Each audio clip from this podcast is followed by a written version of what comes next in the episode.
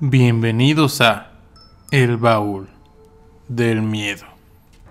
Sean bienvenidos al podcast número 10 del Baúl del Miedo. Por fin hemos regresado de estas ya merecidas vacaciones. Esperemos que todos ustedes hayan pasado de la mejor manera estas fechas y que les hayan traído pues sus regalos, ¿no? Sus respectivos, ya sea Santa o los Reyes. Pero como siempre, pues no estoy solo, estoy acompañado con nuestro querido conductor y amigo Abel. Hola, ¿qué tal? Buenas noches a todos los que están otra, en otro episodio más del podcast. Y pues hay que darle la bienvenida al 2020, ¿no? Que ya un nuevo año y venimos con otras cosas aquí en el baúl. Y sí, para este inicio de temporada tenemos, aparte de temas y casos muy interesantes, les queremos anunciar que ya por fin queremos cumplir la cuestión de las investigaciones videograbadas. Entonces, les prometemos que ya en esta temporada pues van a tener, aunque sea una, pero bien hecha, ¿no? Una, pero bien hecha. Pues sí, esperemos tener buena producción para poder traerles buen contenido. Pero bueno, comencemos con los temas que vamos a ver el día de hoy. Eh, ¿Crees que existen los ataques psíquicos?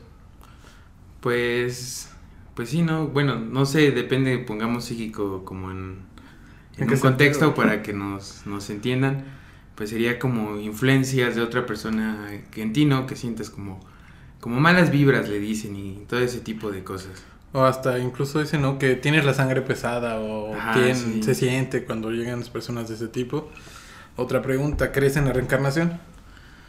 Pues ahora sí que tengo, no tengo pruebas, pero tampoco dudas. Entonces, es un tema que me interesa mucho y la verdad sí ha de ser muy nutritivo saber sobre él, ¿no?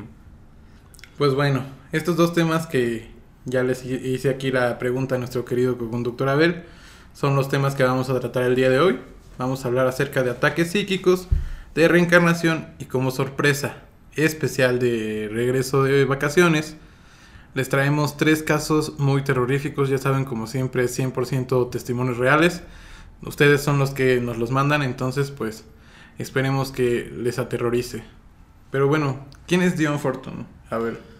Pues bueno, es una escritora británica de la que les queremos platicar hoy. Más que nada porque leí un libro que escribió ella y este y se me hizo muy interesante en esto que estamos como en los temas paranormales y todo ese tipo de, de cosas pues indagar sobre ello, ¿no? Y este y encontré esta esta escritora que pues su nombre completo sería Violet Mary Fierce Evan pero este fue conocida como su seudónimo, de Dion Fortune y se convirtió en una ocultista y escritora británica y su seudónimo está inspirado en el lema de su familia que significa Deo non fortuna, que es en el latín Dios no el destino.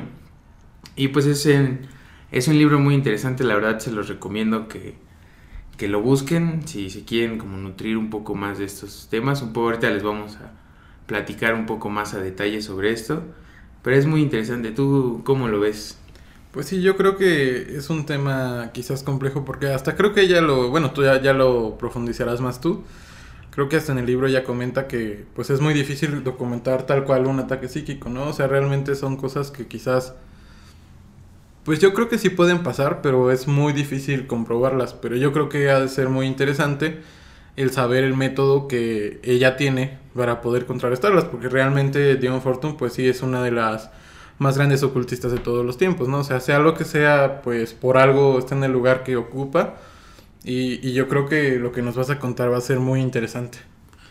Pues sí, de, así como les platico, pues este Dion Fortune hace una expresión muy ilustrativa y, y completa de los puntos de vista de un proceso del ataque psíquico lo ve desde quién ataca y quién está siendo atacado. Y lo que me gusta más de ella es que sabe, o sea, de primera instancia dice que pues es muy difícil como describir algo así que no sea de, de mano propia, ¿no? Que no lo hayas vivido tú, sino pues conoces un amigo que te platicó esto y esto, pero como escribe ya en el libro, tienes que vivirlo, vivirlo tú para pues como saberlo y la experiencia que tienes sobre estos temas es este es muy interesante saberla. Y pues yo creo que siempre, antes de que continúes, creo que es muy interesante analizar eso en sus obras, que la mayoría de las obras que ella ha escrito tienen esa, digamos que no sé si sea su manera como de escribir, porque realmente la mayoría de las cosas que ella postula, pues las hace explicando o haciendo como memorias de ella misma. Sí, claro, son vivencias que le pasaron y pues como todos los ocultistas trabajan en un solo en un solo grupo, pues sí este sí sabe como a quién preguntarles y con quién asesorarse sobre estos temas. Pero pues platícanos un poco de más de Dion Fortune, ¿qué has investigado tú? Pues se supone que ella creció en una familia donde se practicaba de manera muy rigurosa la ciencia cristiana. Eso siempre, siempre pasa. en sus libros está muy marcado igual ese aparte. Y ella desde chica, a los cuatro años, decía que tenía visiones de la Atlántida y que incluso había desarrollado habilidades psíquicas ya para los 20 años. En esta época se supone que tuvo varias crisis nerviosas y posterior a su recuperación pues empezó a sentir cierta atracción hacia todas estas cuestiones del ocultismo. Entonces ella se une a la Sociedad Teosófica, donde asistió a clases de psicología y psicoanálisis eh, y también en la Universidad de Londres estuvo estudiando y se convirtió en psicoterapeuta. Y se dice que su primer mentor en toda esta cuestión mágica pues fue un ocultista y francmasón de origen irlandés, Theodore Moriarty. Y se dice que también en el año 1919 fue iniciada en el Templo de Londres de la Alpha et Omega, antes de cambiarse a la Orden Estela Matutina. Realmente ella a lo largo de su vida pues sí, digamos que conoció varios Mm, ¿cómo llamarlos? Varias corrientes iniciáticas. Pues en su época creo que estuvo en el momento adecuado, ¿no? Como dice. Sí, como en ese boom donde estaba la sociedad teosófica, digamos que todavía estaba la francmasonería. Eh, yo creo que sí tuvo la suerte de que haya estado como en el auge de ese tipo de grupos porque pues pudo tener, bueno, pudo adquirir mucho conocimiento, sí, sí, sí. Y bueno, a partir de 1919 eh, empezó a escribir algunas novelas y cuentos que exploraban pues diversos aspectos de la magia y el misticismo. Como vimos ya empezó a encauzarse más hacia este tipo de temas, como The Demon Lover, The Winged Bull, The God Fought Good y The Secrets of Dr. Taverner. Este último es una colección de relatos cortos que como siempre les decimos están basadas en sus experiencias con Theodore Moriarty, que fue, se supone, quien su primer mentor. Y entre sus libros que no son, digamos que sobre temas de magia, los más recordados son la Doctrina Cósmica, donde digamos que son enseñanzas básicas de misticismo, la Cábala Mística, que igual es una introducción a la Cábala Hermética, donde ya son temas pues mucho más complejos, y también en este orden de libros o de ya de este género, viene el libro del que tú nos vas a hablar un poco más, que es el de la autodefensa psíquica. ¿Qué nos cuentas de esto? Pues ella plantea el ataque psíquico como en un panorama que, a pesar de que puede ser paranormal, pues siempre va a existir en la subjetividad, ¿no?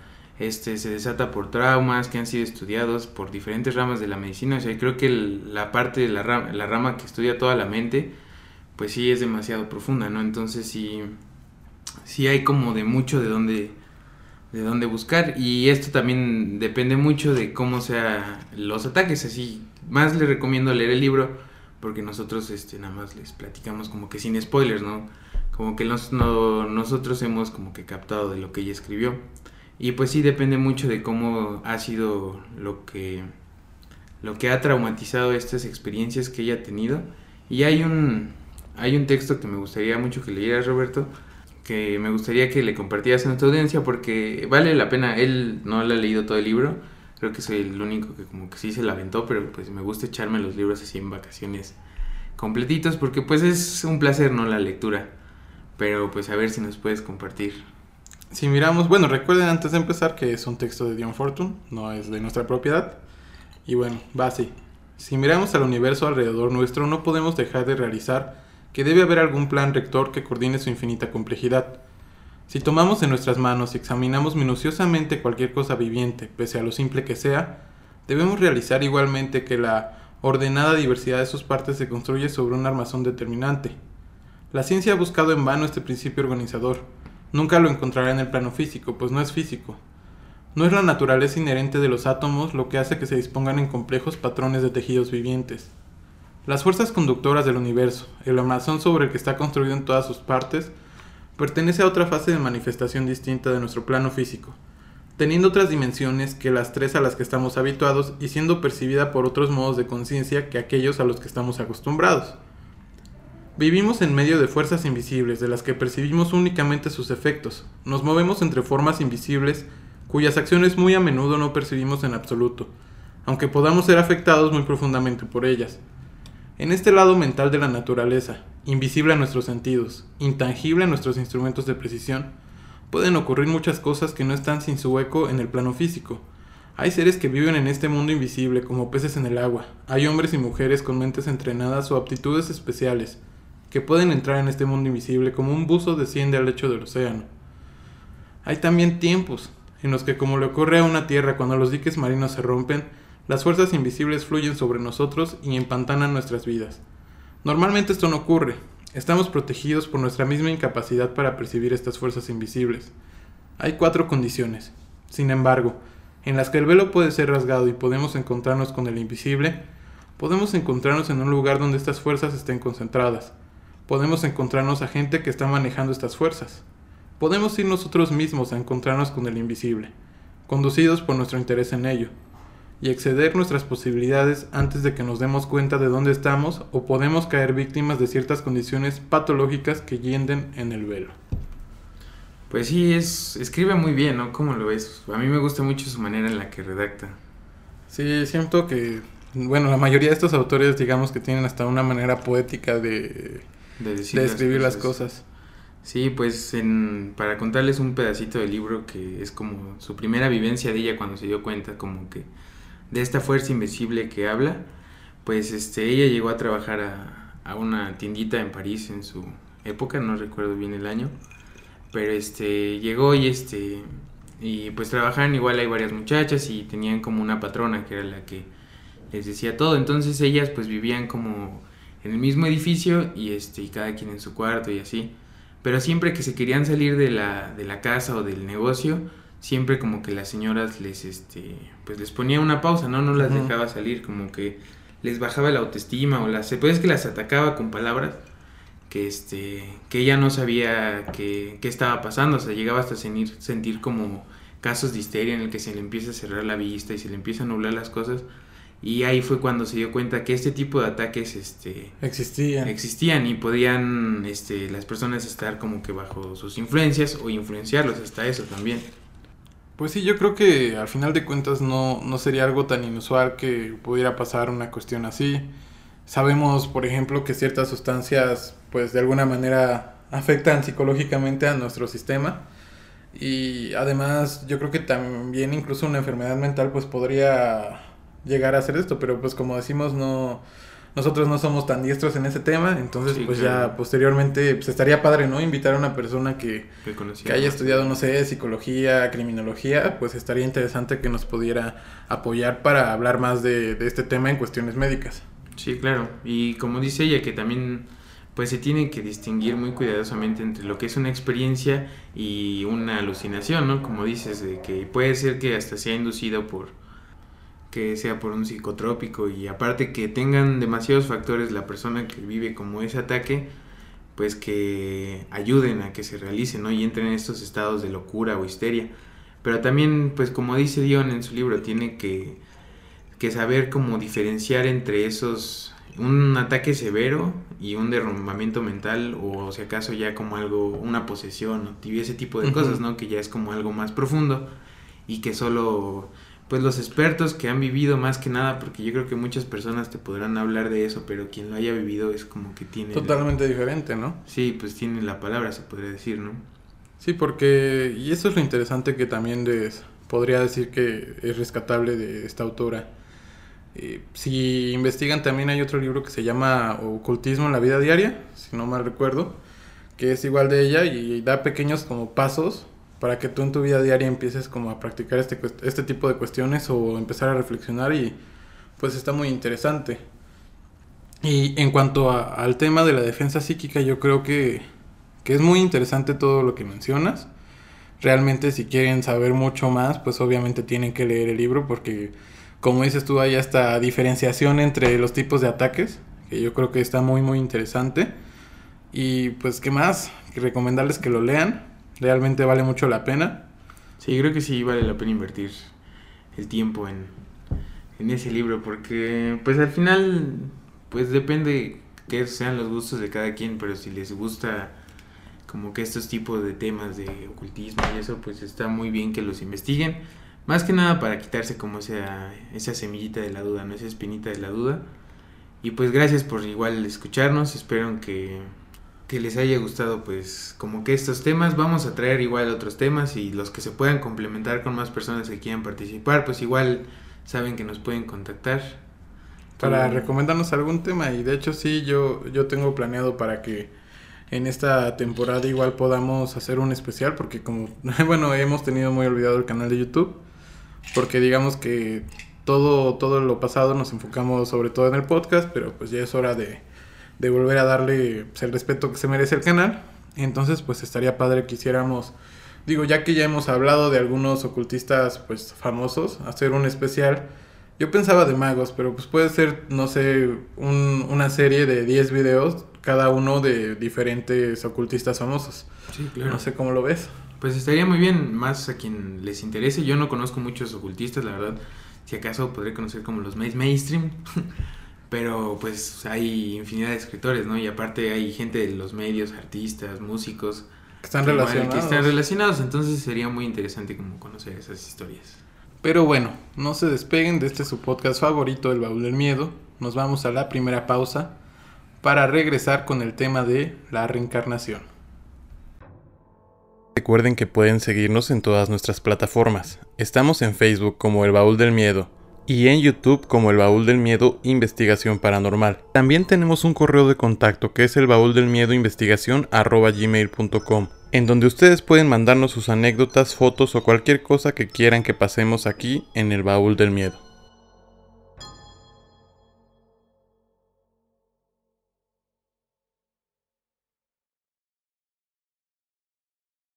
Regresamos ya de la primera pausa de este su podcast favorito del Baúl del Miedo.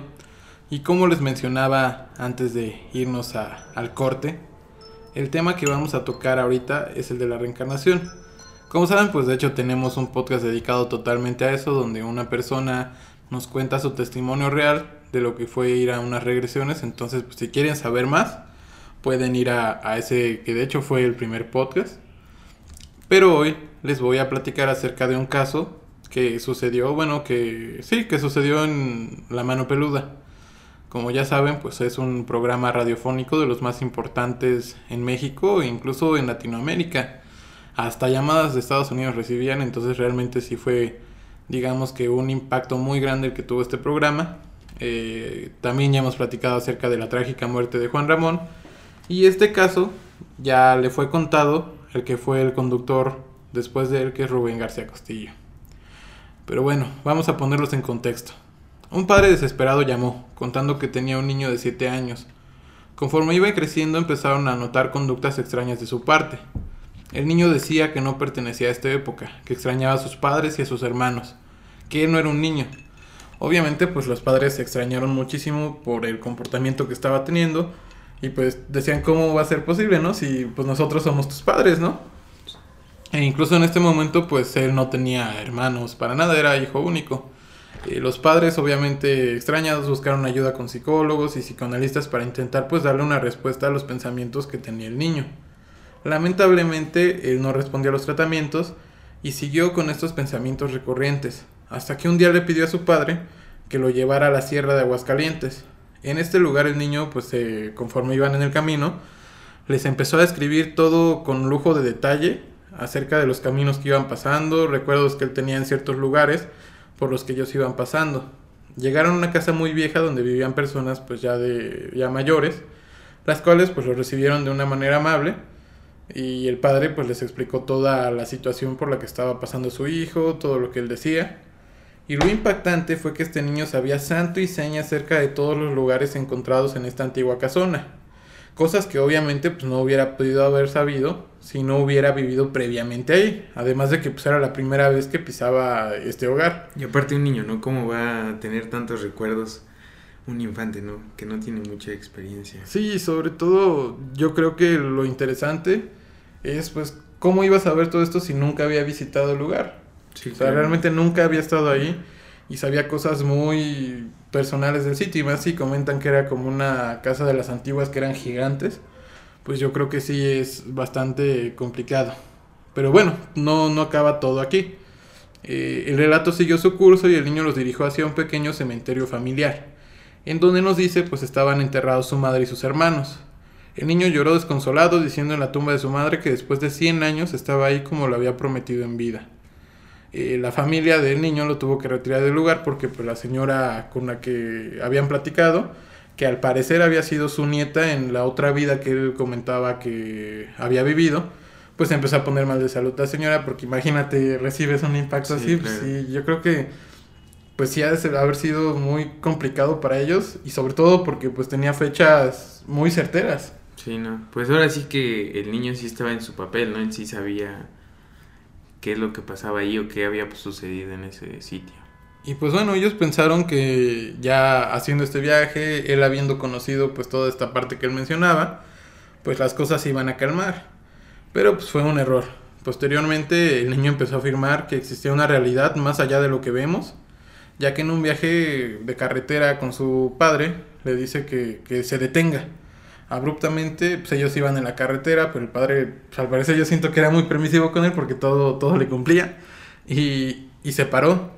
Y dice que el niño pues le señaló al cielo y le dijo, eso que ves no es todo lo que hay.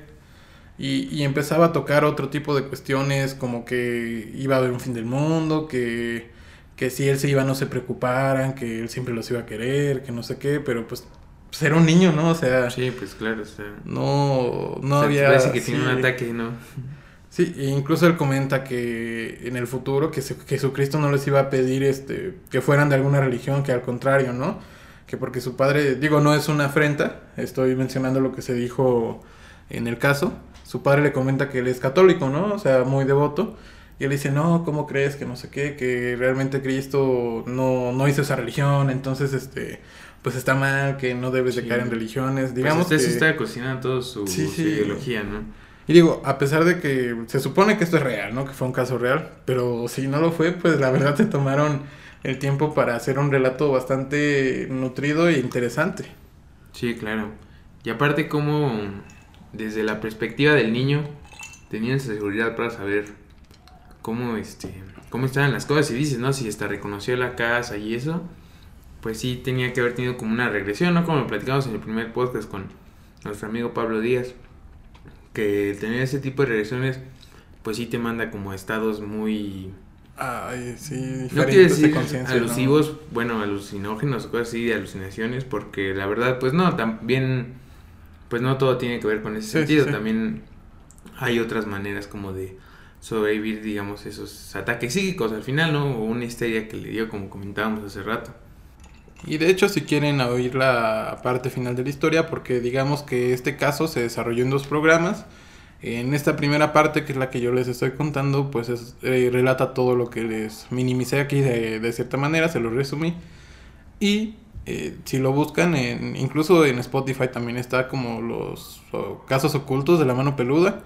Y ahí es donde se supone que va a estar la segunda parte de este caso, así que si les interesó, pues pueden ir a, a escucharlo por ahí.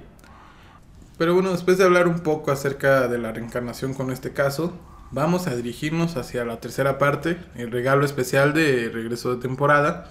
Y muchas gracias a todos los que han seguido este proyecto ya, pues no hacemos el año, pero son 10 podcasts en pues muy buenos meses, ¿no? Hemos disfrutado hacer este programa para ustedes, igual nos gustaría que pues nos comentaran, compartieran más con nosotros sobre qué les gustaría saber, ¿no? ¿Cómo ves? Y pues poco a poco vamos a ir mejorando la calidad de nuestros programas. Bueno, yo creo que ya se habrán dado cuenta que obviamente si suena muy distinto si se van a los primeros podcasts que a estos últimos. Yo siento que ya hemos estado un poco más fluidos.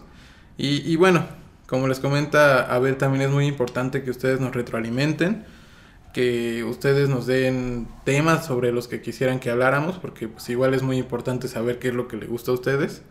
Y también pues precisamente esta tercera y última parte va muy de la mano con eso, porque hice una dinámica en el Facebook del canal en donde les pedíamos a todos ustedes que nos escuchan que nos pudieran mandar eh, sus casos o anécdotas paranormales.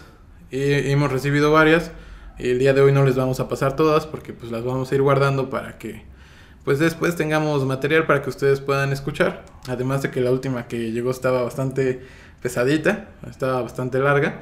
Entonces el día de hoy vamos a, a empezar con estas tres y pues bueno, vamos allá, espero que les gusten. Hola amigos de Lobo del Miedo, esta es mi historia. Cuando empecé a leer sobre ocultismo, los efectos secundarios que tenía era eh, que no me podía concentrar para dormir, por ende tenía que hacer mucho esfuerzo, que en realidad era todo lo contrario, era relajarte. Pero bueno, yo no entendía. no pasó hace mucho igual esto. Eh, lo que me pasaba era que cuando me dormía, a las 2 o 3 de la mañana yo me despertaba de la nada porque sentía que había algo en mi pieza. Eh, no era algo que podía ver, obviamente, era como una sensación de que estaba atrás mío, o abajo mío, o enfrente mío. Incluso a veces me sentaba en la cama, pero no quería abrir los ojos porque me daba mucho miedo. Y la única, el único resultado que puede, el único consejo que puede tener de esto fue calmarte y pensar que no está o que está todo en mi mente. Eh, encima yo tenía un maestro en ese momento eh, que me dio un consejo, me dijo obviamente que me tranquilice y también me dijo que él sentía una presencia muy negativa en mí, por ende, y yo ya me hice la cabeza con eso ya. Así que con el tiempo aún me sigue pasando, eh, pero no, no tanto. Antes era todas las noches a las 2, 3 de la mañana y ahora ya no. Así que creo que lo superé y entendí que en realidad todo estaba dentro mío. Así que final feliz. Pues le agradecemos a Malena un saludo hasta Argentina. Eh, muchas gracias por habernos mandado esta anécdota. Eh, yo creo que va muy acorde al tema que estábamos tratando de los ataques psíquicos. Porque como bien ella dice al final, pues digamos que su maestro le aconsejó que, que pues que nada pasaba, ¿no? Que, que todo estaba en su mente y, al final de cuentas haya sido una autosugestión incluso lo que ella vivió. Puede ser, pues sí. Porque uno nunca sabe, ¿no? Si también tiene, influye mucho el contexto y las cosas que hayas leído, como, que hayas leído como en otros casos que veremos más adelante. Y más como comenta ella que estaba leyendo, bueno, adentrándose en estos temas del ocultismo, yo creo que hay personas que son más susceptibles que otros en cuanto a los temas que se tratan, ¿no? O sea, hay gente que es muy impresionable y hay gente que pues de alguna manera los tolera más. Pero pues, ¿qué tanto estos te pueden llevar a tener una autosugestión o alguna experiencia de este tipo? Es bastante interesante. Vamos con el siguiente caso de la noche. Hola, buen día. Pues mi nombre es María Fernanda Ángel y esta es como mi historia paranormal, ¿no? bueno, esta historia empieza cuando yo tenía como alrededor de 12 años, 11, 12 años. Eh, llega una chica nueva al colegio y casualmente yo ya, ya la conocía porque íbamos al mismo psicólogo por un problema similar y era que habíamos tenido como un trauma con la película El Aro, pero pues cada una como a su manera, ¿no? Bueno, esa es otra historia paranormal. Pero bueno, la cuestión es que ya la conocía y nos volvimos bastante amigas, ¿no? Así súper hermanas. Entonces, en eso ella me llevó varias veces a su casa.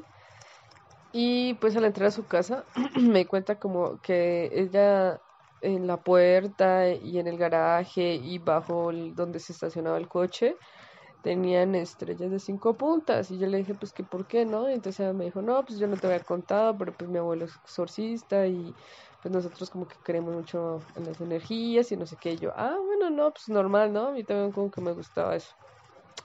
Entonces yo me llevé súper bien con su familia y todo, pero como que su abuelo era muy, pues, pues muy seco, no salía. Y de hecho la habitación de él eh, estaba aparte de las demás habitaciones, o sea, él dormía solo, nadie podía entrar a esa habitación, en fin. La cuestión es que en esa casa pasaban cosas súper extrañas y una de ellas fue cuando yo me quedé eh, en una pijamada en su casa y pues digamos me acaba de peinar literalmente y dejé el cepillo encima de la, del tocador. La cuestión fue que bajamos a comer y todo y cuando subimos el cepillo ya no estaba. Entonces eh, yo comencé a buscarlo así pues por toda la casa, o sea no por todo el cuarto y mi amiga me dijo seguramente fueron los duendes. Y yo le dije, es que también tienes duendes o qué pedo, ¿no? Bueno, no le dije así porque yo soy colombiana, pero lo, estoy modificando al mexicano. Entonces eh, me dijo como, pues como, le dije yo, ¿cómo duendes? ¿Tienes duendes? Y me dice, no, pues sí, pues es que en esta casa hay como muchos entes paranormales, ¿no? Y yo, bueno, entonces la cuestión fue que lo dejé ir, ¿no? Dije, pues ya perdí mi cepillo, me lo robaron. y pues días después, o sea, días o semanas después, eh, tuvimos que bajar al sótano por unas cajas y ahí estaba el cepillo, intacto, o sea, sin polvo, sin nada. Fue muy extraño, pero pues yo seguí yendo a la casa, o sea, seguí como asistiendo. Entonces en una de esas como pijamadas nos dio curiosidad pues de saber qué libros tenía el señor, el abuelito de mi amiga, adentro, ¿no? Entonces esperamos que al otro día el señor saliera porque salía como a ciertas horas y entramos a la habitación. Pues que entramos a la habitación y primero eran como unas cortinas rojas, muy rojas. Entonces el sol le pegaba en la tarde y ¿cómo decirlo? Pues la pieza se veía roja como sangre, era extraño, ¿no? Y sobre las paredes había como crucifijos y rosarios y bastantes libros. Y pues todo como súper bien ordenado, pero se veía muy tétrico ese color rojo con todas esas cosas. Entonces cogimos dos libros, recuerdo. Uno que se llamaba eh, Diccionario Esotérico y otro que se llamaba como exoterismo cristiano o alguna cosa así, porque había libros más pesados, pero realmente nosotros, o yo en esa época no entendía realmente qué eran, ¿no? Y pues aparte de eso había una tabla Ouija de madera, entonces nosotros decidimos sacarla, pero nos pareció como, o sea, el solo tocarla era, no, no, no, a mí no me gustó la sensación, me da miedo y allá igual, entonces cogimos los dos libros y ya, ¿no? Entonces cerramos y pues nos fuimos para, o sea, el otro día, o no sé, como los dos días, ya no recuerdo bien eso, nos fuimos para el colegio y llevamos los libros, como siempre uno de, de joven a presumir, ¿no? Y entre más malo y más, y más malote, pues mejor. Entonces llevamos los libros y pues como que nos los decomisaron porque nosotros estábamos estudiando en, una, en un colegio de monjas, un colegio católico. Entonces nos decomisaron los libros y pues nosotros como muy enojadas, como muy resentidas, yo le dije a ella, no, pues quedémonos después de clases, hay reunión de padres y vamos a jugar aquí un rato en el colegio, porque decían en el colegio, como era de monjas y ya muchísimos años, que cuando las monjas estaban internas había una monja que salía del último piso donde nosotros veíamos clase y que se botaba, hacía que se suicidaba y así, ¿no? Y yo le dije, no, pues yo la quiero ver realmente pues bueno, eh, esperábamos reunión de padres, ya eran como las 7, 8 de la noche, en Colombia ya es bastante oscuro esa hora, entonces, eh, pues la dichosa monja no aparecía, obvio, no sé, bueno, no sé qué tan obvio sea, ¿no? Pero la cuestión fue que a mi amiga se le dio la grandiosa idea de hacer una tabla Ouija, pues en papel, o sea, un papel de una hoja y un cuaderno y un lápiz, y pues como la habíamos visto días pasados como era, pues así mismo, ¿no? Entonces eh, la recreó en papel y comenzamos a jugar. De hecho, lo que tomamos por triángulo también fue un pedazo de hoja, o sea, literalmente era hoja, un papel de cuaderno. Pero nosotros comenzamos a hacer preguntas, que si era la monja que había vivido ahí y que se había matado, cosas así. Y decía que no, o sea, y sí no respondían. Yo pensé que era mi amiga realmente la que estaba moviendo eso. Pero no. Ella. Pues, ¿cómo decirlo? Ella estaba como yo, creyendo que yo era la que hacía el movimiento, ¿no? Entonces en un punto le preguntamos como que si era un alguien bueno o alguien malo por haberlo hecho o que si estaba sufriendo o algo así y eh, comenzó como a moverse, ¿no? A moverse muy fuerte el papel y sobre el papel el otro papel, pero parecía que eran como imanes porque no se movían así como con el viento así. si no estaban derechos y se movían como si tuvieran magnetismo entre ellos, era extraño. Entonces nos dio como mucho miedo y doblamos la hoja y la, o sea, la rompimos, la doblamos y la botamos a la basura. Y pues después de eso como que salieron los papás, o sea, al ratito salieron los papás, como los 20 minutos, y cada uno se fue para su casa. No, pues mi amiga sí comenzó a presentar eh, comportamientos súper extraños. Y bueno, lo peor es que nos llamaron a nuestros papás a los dos días o a los tres días por lo de los libros, ¿no? Entonces mi amiga estaba como muy asustada y me decía que ella estaba teniendo sueños muy raros y que no podía dormir y que ella no le quería decir a su familia pues porque ya nos habíamos llevado los libros y pues no quería como más problemas, ¿no? Entonces así pasó un tiempo hasta que, o sea, mi amiga se descompensó bastante, comenzó a tener como problemas de alimenticios, anemia y todo eso. Y, y sinceramente, y esto lo voy a decir abiertamente, ella era una persona como muy centrada, o sea, le gustaba leer, era una persona muy inteligente y de un momento a otro se volvió, y lo voy a decir, como una persona muy corriente. Le gusta el food, le gusta la, banda. De hecho, ella fue prepago, o sea, un, como escort. Y como que varias cosas cambiaron en ella. No sé si fue a raíz de eso, o sea, no sé lo que pasó, pero como que todo cambió en ella, ¿no? Pero bueno, antes de eso, en esa reunión de padres se me dijo que no le quería decir a nadie, bueno. La cosa es que, pues al tener esos cambios, o sea, la familia comenzó a preguntarme a mí qué, era lo que le pasaba a ella, porque la notaban rara y que ella no quería hablar.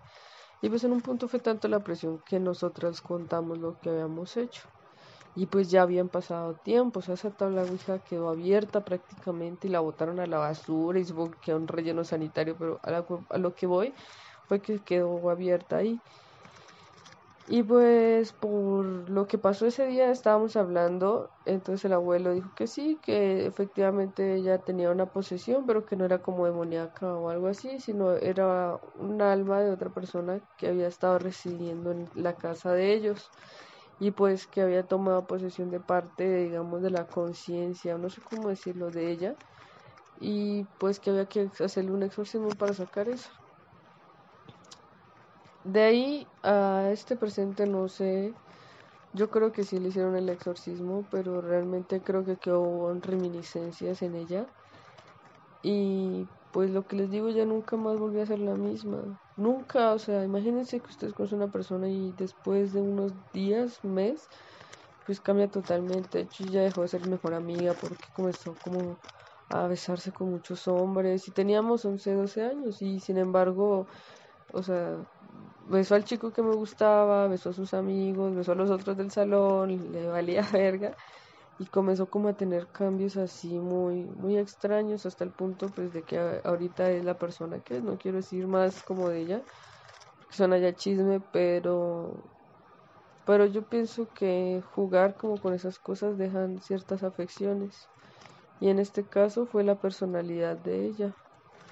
No sé si se habrá cambiado o qué pero pues esa es la historia no bueno una de las tantas historias Solamente tengo dos amigas poseídas, ella y otra, pero la otra es peor.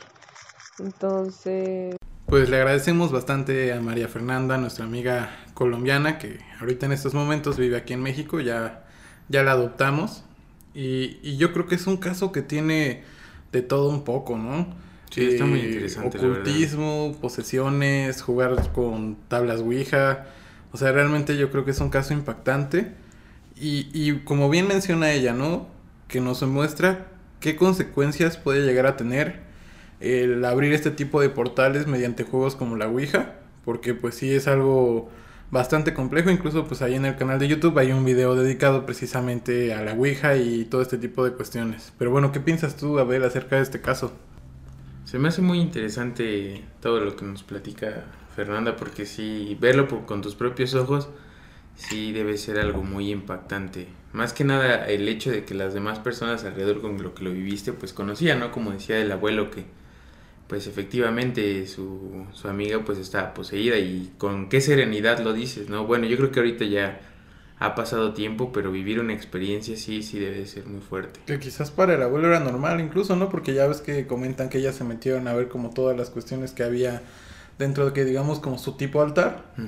Y, pues obviamente pues era una persona que estaba como muy alejada al conocimiento de estos temas.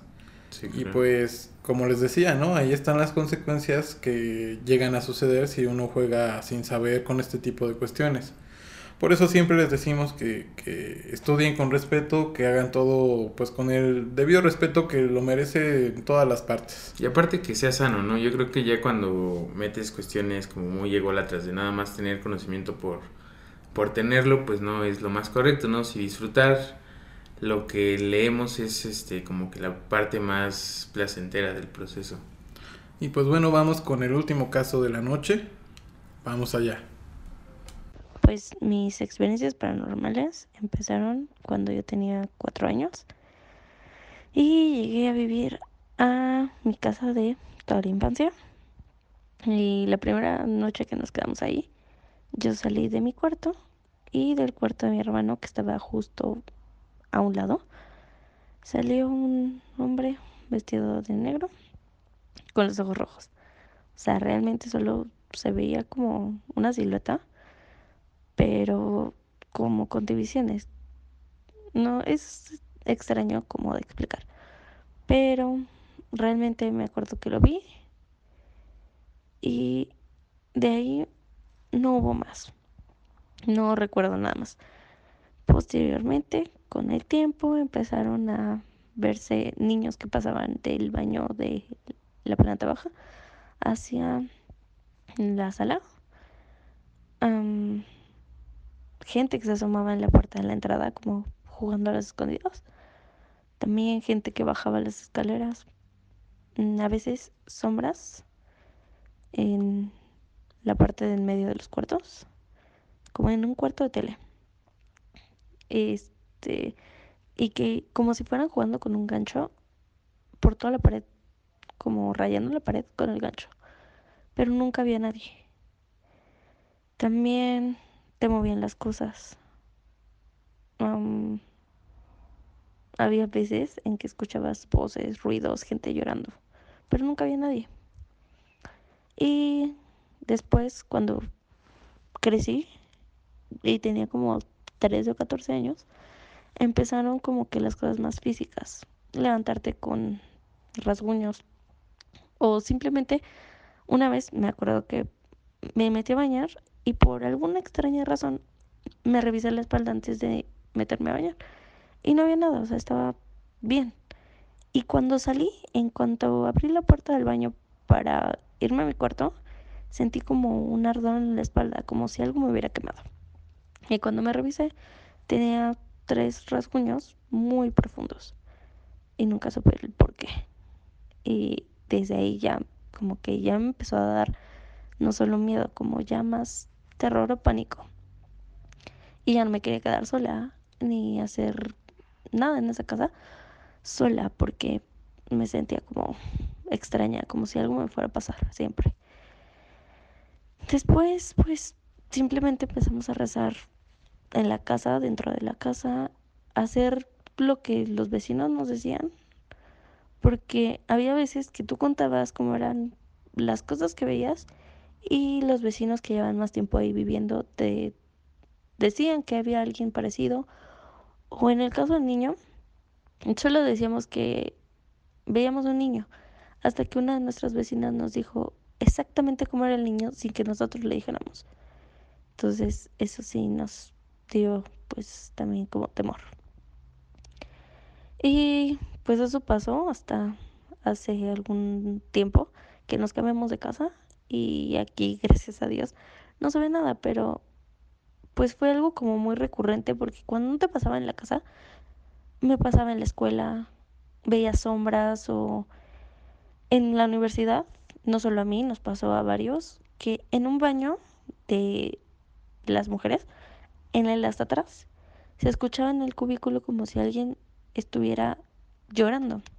Y cuando ibas no había nadie, o sea, el baño estaba abierto y nunca encontrabas a la persona que estuviera llorando. Solo se escuchaba y se escuchaba muy fuerte, pero hasta ahí. Entonces sí han sido cosas, muchas cosas que me han llegado a pasar de este tipo. Igualmente en algunas cabañas, una vez fue una cabaña y tal cual, como de película de terror, llegamos con el celular, con toda la batería, y de repente se apagó y ya no prendía. Y de por sí sí estaba como tétrico el lugar. Entonces, pues las dos cosas empezaron como a darnos miedo. Después, eh, para entrar al cuarto había dos puertas. O sea, una puerta que era de afuera de, y entrabas como un pasillito donde estaba la otra puerta para entrar ya al cuarto, como a tu habitación, que tenía una sala y después otra puerta y tu recámara con baño. Y en esa sala había una chimenea. Y recuerdo que esa vez me quedé con mi prima y mi hermano en el cuarto y de repente algo nos dio como ganas de pararnos e ir a la sala. Y cuando fuimos había una persona sentada en el sillón frente a la chimenea. Y de repente solo se levantó y corrió hacia la chimenea y desapareció en ella. Y cuando revisamos todo, prendimos las luces y todo, no había nadie. Y la chimenea estaba prendida, entonces fue muy extraño. También escuchamos como si alguien en las cabañas de arriba, bueno, en los cuartos de arriba, como si alguien se peleara, como una pareja peleando, gritando, golpeándose. Y cuando fuimos a preguntar en el lobby quién estaba ahí y el, que lo que estábamos escuchando, decir lo que estábamos escuchando, resulta que no había nadie, que solamente estábamos mi familia y otra familia en unas cabañas más alejadas. Entonces, pues fue como muy raro. También este, iban otras primas conmigo y ellas quedaron en otra cabaña a un lado de nosotros y dicen que en la en el vidrio que estaba en el pasillo es entre las dos puertas para entrar a la cabaña les tocaban como si quisiera alguien que les abriera pero que no había nadie. Entonces pues por la mañana todos espantados nos fuimos muy rápido y en cuanto salimos del lugar, resulta que nuestros teléfonos pues se encendieron con toda la batería y pues no hemos vuelto a ir a ese lugar para nada. Pues agradecemos que nos hayan mandado estos testimonios paranormales. La verdad que en este caso en particular fueron bastantes los sucesos que nos contaron y creo que bastante interesantes y aterradores porque realmente, bueno, siempre se ha sabido, ¿no? Que en ciertos lugares pues se queda energía residual, digamos, de todas las cosas que han pasado en esos lugares, entonces por ahí podríamos intentar darle una explicación a la cuestión de las apariciones, ¿no? Pero igual la cuestión de la cabaña yo creo que fue bastante aterradora, no sé qué piensas tú, a ver. Pues tan solo con el hecho de los celulares, ¿no? Que se apaguen, pues sí está demasiado extraño, como si algo les robara la energía a los objetos, ¿no? Si así es con los objetos electrónicos, imagínate con una persona, ¿no? Sí, como ella menciona, ¿no? Parecía tal cual una, una película de terror. Y pues bueno, les agradecemos bastante que nos estén mandando todos estos testimonios, anécdotas, que nos cuenten las experiencias que han tenido, porque pues finalmente yo creo que eso es lo importante, ¿no? Que ustedes también puedan participar en esto y que nos retroalimenten, ¿no? Siempre es muy interesante para nosotros y pues para toda la gente que nos escucha el poder conocer todo este tipo de historias por las que ha pasado la gente y que son casos que muchas veces no tienen una explicación tal cual, ¿no? Y a pesar de eso, pues nos siguen siempre haciéndonos pensar más, ¿no? Preguntarnos qué pudo haber sido. Pues cuestionándonos sobre lo que pues muchos no querrán, que creerán, pero este y habrá quienes pues sí, la verdad nos interesa como saber de estos temas, ¿no? Entonces pues ya queda como cada quien como diría nuestro buen amigo Eduardo, que este, pues hay quien es agnóstico y pues también tiene su, su manera de pensar, ¿no? Que por cierto, Eduardo iba a estar aquí y de hecho estuvo aquí. Esta es una segunda, digamos que. Grabamos el podcast, Ya habíamos grabado, digamos que este podcast, pero no nos terminó de convencer. Entonces, pues esta ya es la, digamos que la segunda vez que se hace. Pero en esta pues no pudo estar Eduardo. Pero ya después quizás podamos subirles ese episodio perdido. Donde tocamos un poco de estos temas y agregando algo nosotros. Porque pues obviamente también tocamos los casos. Pero bueno, les agradecemos bastante si nos han escuchado hasta este momento. Como siempre saben que es un placer que todos ustedes nos sigan, nos comenten, nos retroalimenten. Y les agradecemos mucho. ¿Qué piensas tú? A ver, ¿qué les vas a pues, decir? Muchas gracias a todos y pues esperen grandes cosas del baúl del miedo. Vamos a tratar de producir algo que les guste. Sí, traerles mucho más contenido para que puedan ustedes disfrutarlo. Pero bueno, antes de irnos, vamos a recordar que nos sigan en nuestras redes sociales. En Spotify estamos como El Baúl del Miedo, en Facebook como El Baúl del Miedo Investigación Paranormal. En YouTube ya sabes que igual estamos en como el baúl del miedo, investigación paranormal. Y también tenemos un correo de contacto para que pues ustedes precisamente nos puedan mandar todos estos casos, que es el baúl del miedo investigación arroba gmail.com. Así que ya lo saben, si quieren contactarnos pueden ir a cualquiera de estos medios. Pero bueno, a ver, nos vemos. Muchas gracias por estar aquí. Un saludo a todos y gracias a ti por invitarme. Buenas noches.